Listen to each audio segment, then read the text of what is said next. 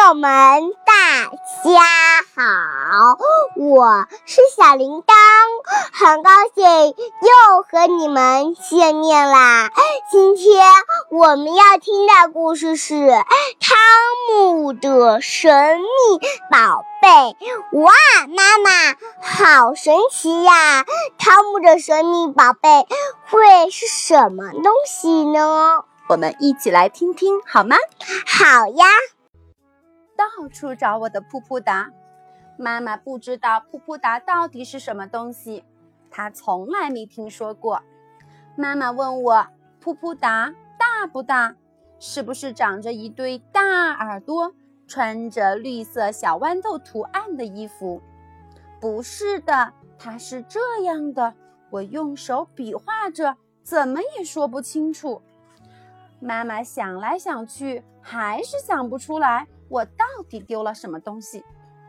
我们把家里所有的地方，包括厨房、走廊、楼梯、床底下，都找了个遍，连衣柜的抽屉都翻遍了，可还是没有找到噗噗达。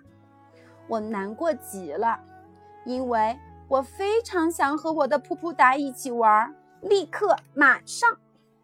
我记不起来到底把噗噗达放在哪儿了，于是我跑到花园里问爸爸，让爸爸和我一起找，可还是不见噗噗达的踪影，我很失望。爸爸倒是挺高兴的，因为他找到了自己丢了很久的榔头。第二天，我跟着妈妈来到储藏室，把这里又翻了个遍。可还是找不到，我大声哭喊起来：“噗噗达不见了！”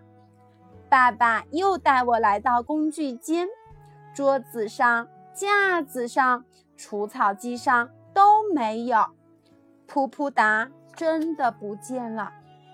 噗噗达，你在哪儿？我一边翻着妈妈放衣服的篮子，一边喊。妈妈开始对我找噗噗达有点不耐烦了。噗噗达不见了，噗噗达不见了，这房间里的东西都跟噗噗达不一样。我倒在沙发上，又哭又闹。几天后，安娜阿姨和她的孩子们一起到我家过周末。我问安娜阿姨：“你知道噗噗达在哪儿吗？”阿姨根本不知道我在说什么。妈妈见了安娜阿姨，非常高兴。在花园里喝下午茶的时候，妈妈和阿姨有说不完的话。突然，妈妈听到我在和其他小孩说噗噗达的事儿，就走了过来。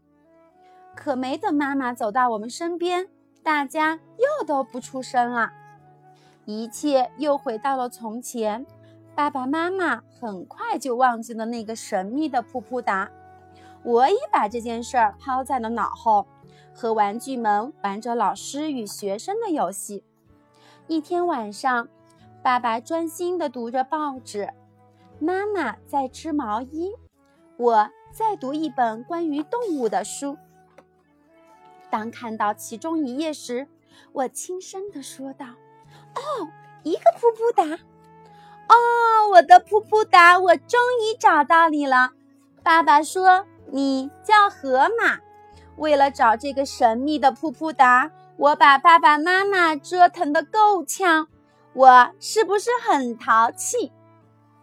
汤姆的噗噗达不见了，为此他把整个家都翻了个遍。噗噗达是什么呢？没有人知道，连汤姆自己也说不清楚。孩子看来正儿八经的烦恼，成人却完全摸不着头脑。我们是不是常常面临这样的沟通障碍？孩子小的时候，或许是因为他们还不能熟练使用成人的语言；等大了一点，孩子和成人又总是不能相互理解。汤姆的爸爸妈妈很努力地去想、去找、去沟通。当然会有失败和放弃，甚至慢慢淡忘，但爸爸妈妈总是很愿意给汤姆提供帮助。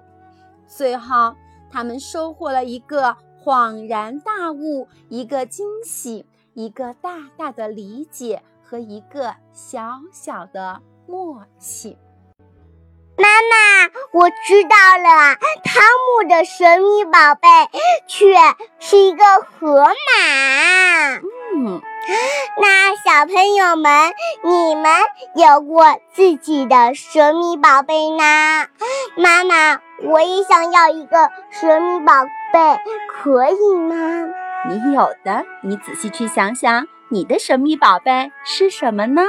好呀，小朋友们再见，我们明天见，拜拜。可